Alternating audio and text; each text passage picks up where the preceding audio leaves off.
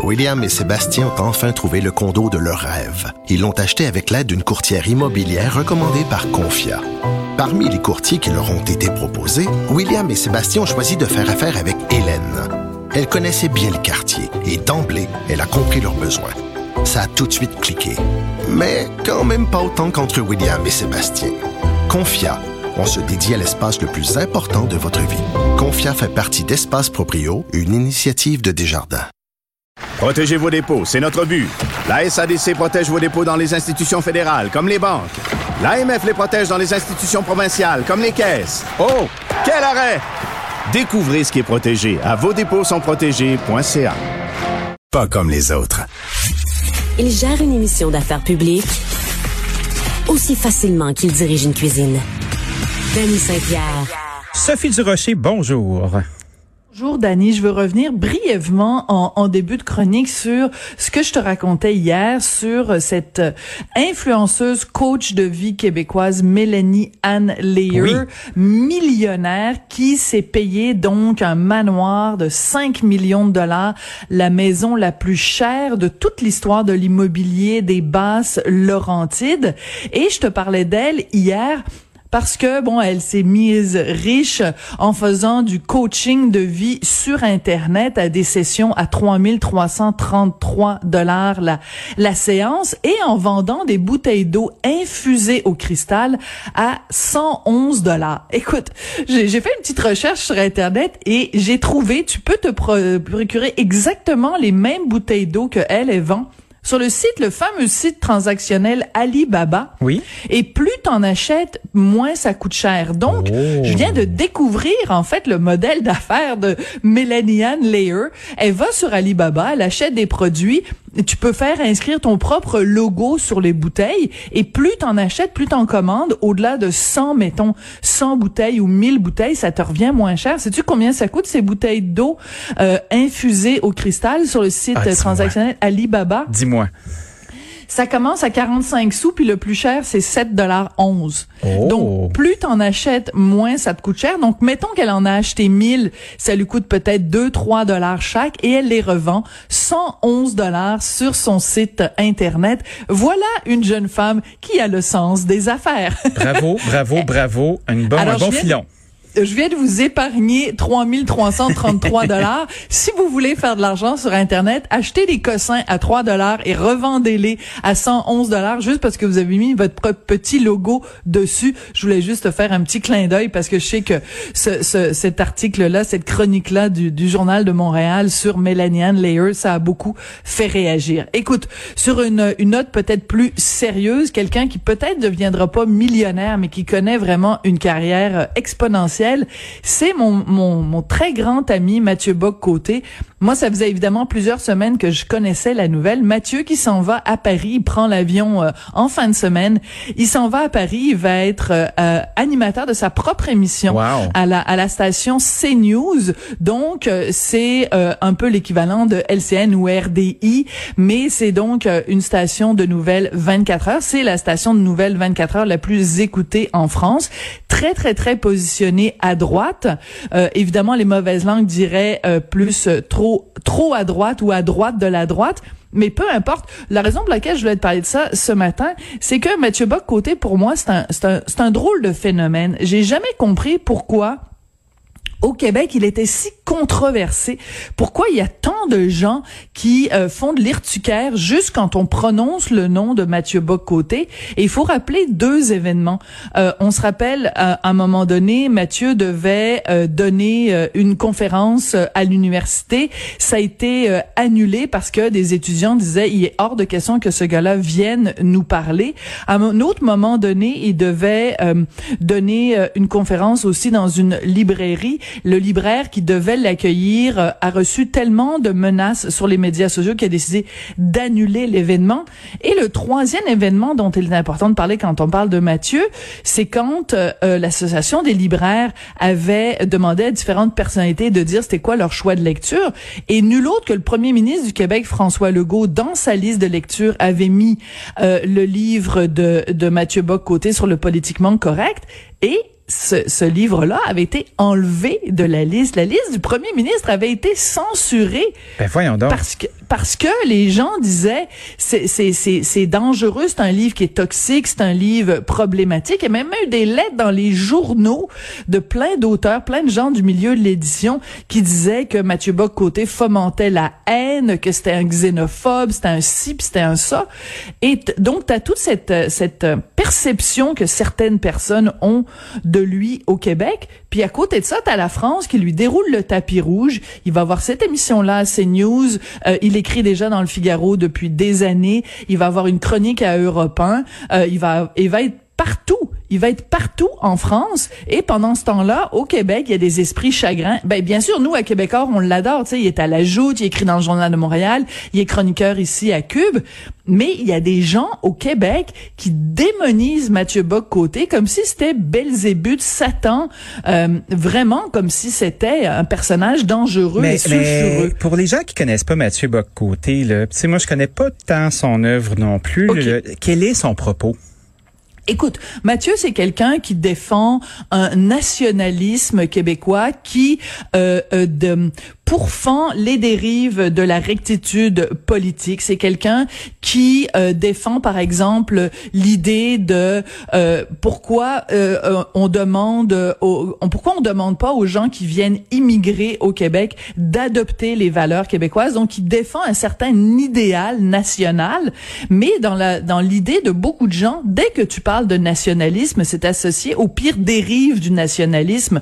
Or, le nationalisme de Mathieu est un nationalisme modéré, un nationalisme intellectuel, un nationalisme humaniste, mais pour une raison que je ne m'explique pas, une certaine partie de la gauche euh, a vraiment un, un, une réaction épidermique à, à, à, Mathieu, mais peu importe ce qu'il écrive, Mathieu Bocoté pourrait écrire euh, une chronique où il parle des coquelicots et euh, il y a des gens euh, qui, qui vont vraiment écrire des lettres dans les journaux pour dire c'était absolument effrayant ce que Mathieu ce que Mathieu a dit. C'est je ne comprends pas pourquoi les gens et il y a un autre problème oui. c'est Mathieu est un, un érudit. Mathieu c'est quelqu'un qui peut te citer Raymond Aron dans le texte euh, et que c'est quelqu'un qui est capable de qui passe son temps à citer le général de Gaulle. Il y a vraiment des figures emblématiques dans le, le panthéon de, de Mathieu. Et Mathieu c'est quelqu'un de très verbeux. C'est quelqu'un qui a énormément de vocabulaire. Il commence une phrase c'est jamais quand est-ce qu'il va la finir. C'est quelqu'un qui s'exprime comme un ventriloque aussi on dirait qu'il a, qu a une capacité oui. de pouvoir respirer et parler en même temps oui, ce que moi je n'ai pas manifestement parce que je suis souvent à court de souffle quand je m'enthousiasme. Mais euh, mais tout ça pour dire qu'il y a beaucoup de gens aussi, je pense, qui reprochent à Mathieu Bocoté. Je pense par exemple, euh, euh, il y a pas euh, très longtemps, il y a moins d'un an, il était allé à tout le monde en parle. Et écoute, même du côté des intellectuels, même du côté des lecteurs, mettons du devoir, il y a des gens qui critiquaient la façon dont, dont Mathieu Bock-Côté s'exprimait parce que on n'est pas habitué au Québec d'avoir des intellectuels comme ça qui euh, ont une telle une telle aisance, une telle verve, une telle et puis il y a plein de gens aussi qui se sentent euh, qui ont un complexe d'infériorité par rapport à Mathieu. Comment ça se fait qu'un petit gars de chez nous euh, parle aussi bien? Donc il est autant critiqué par des gens qui parlent tout croche que par des gens qui parlent très bien. Je pense c'est vraiment comme une bibite, c'est un drôle de bonhomme Mathieu. Moi je l'adore, c'est un de mes meilleurs amis. Oui. Mais euh, et je ne, et je suis évidemment extrêmement fière euh, de lui et de savoir qu'il va faire euh, carrière en France. Mais je continue à me questionner comment se fait-il que Mathieu est l'incarnation de, ce, de cette vieille phrase qu'on connaît tous, nul n'est prophète en son pays.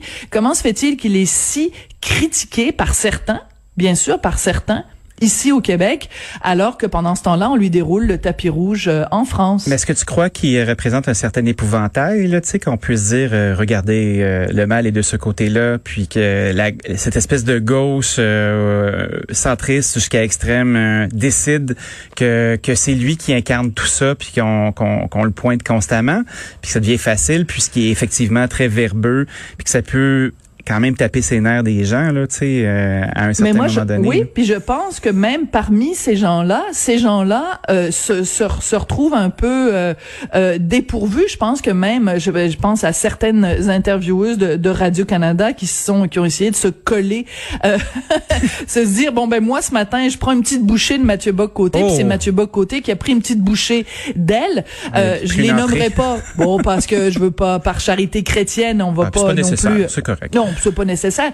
Mais ce que ça. je veux dire, c'est que euh, avant, quand faut que tu te lèves tôt le matin pour euh, dire euh, que tu vas pouvoir être capable de combattre intellectuellement avec Mathieu Bock, parce que il, il- il retombe toujours sur ses pattes intellectuellement dans son argumentaire et tout ça. C'est quelqu'un qui arrive vraiment à se débrouiller très bien. Juste te donner un exemple. Oui. Quand euh, Mathieu Bock côté, quand son livre, son dernier livre, La Révolution racialiste, est sorti euh, en France, j'avais écrit euh, une chronique pour dire ben, comment ça se fait que euh, en France il a été vraiment interviewé partout. Là, il a fait tous les plateaux de télé, la radio, il y a eu des articles sur lui dans les journaux et tout ça, et que pendant ce temps-là Ici, à part dans le journal de Montréal, il n'y a pas eu beaucoup de retentissement.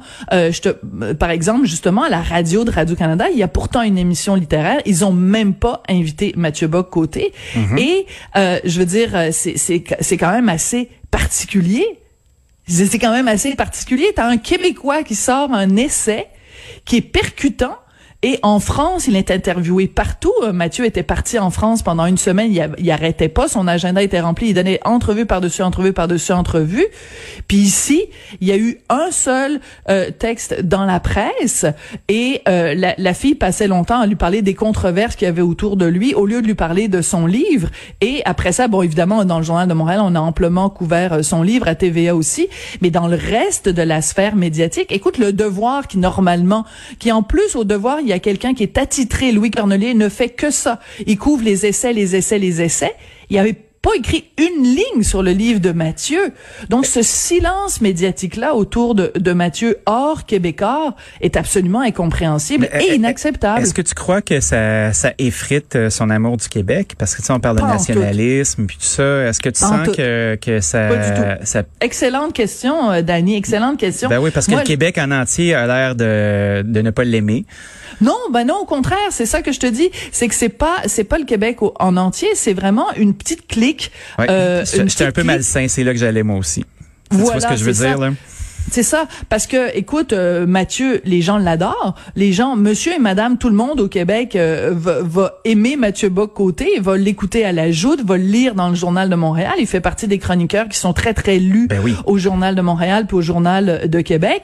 Et puis ses chroniques euh, à Cube sont très suivies aussi. Non non, c'est un c'est un micro euh, un micro climat, un Oui. micro clic au Québec qui a décidé que Mathieu Bock côté c'était Belzébuth puis c'était euh, euh, En jupon quoi, je veux dire en culotte courte euh, plutôt. Mais euh, mais il y a des gens comme ça qui s'attardent à, à démoniser euh, Mathieu. Et pour répondre à ta question qui est extrêmement intelligente et extrêmement pertinente, euh, ça n'entache en rien son amour euh, du Québec, mais euh, je veux dire son, son, nationalisme.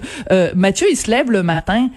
Et sa première pensée, c'est qu'est-ce que je peux faire pour faire avancer la cause d'un Québec indépendant? Et c'est drôle, c'est amusant parce que j'ai écouté beaucoup, beaucoup d'entrevues qu'il a données en France. Et il faut surtout pas, quand les, les présentateurs, les animateurs le présentent en disant, ouais, l'écrivain canadien, euh, Hey écoute, et c'est la première chose qu'il dit. Il dit non, non, je suis québécois. Puis les gens lui disent oui, mais c'est parce que c'est ça qui est sur votre passeport. Il dit pour l'instant. Sophie, tu as été une amie d'exception pour défendre Ah. euh, défendre les intérêts de M. Bocoté. Visiblement, euh, je crois qu'on ne pourrait pas trou- pu trouver mieux. Euh, tu m'as rendu curieux. Je vais aller faire mes devoirs et sur ce, on se retrouve demain matin. Merci, à demain. Merci, bye bye.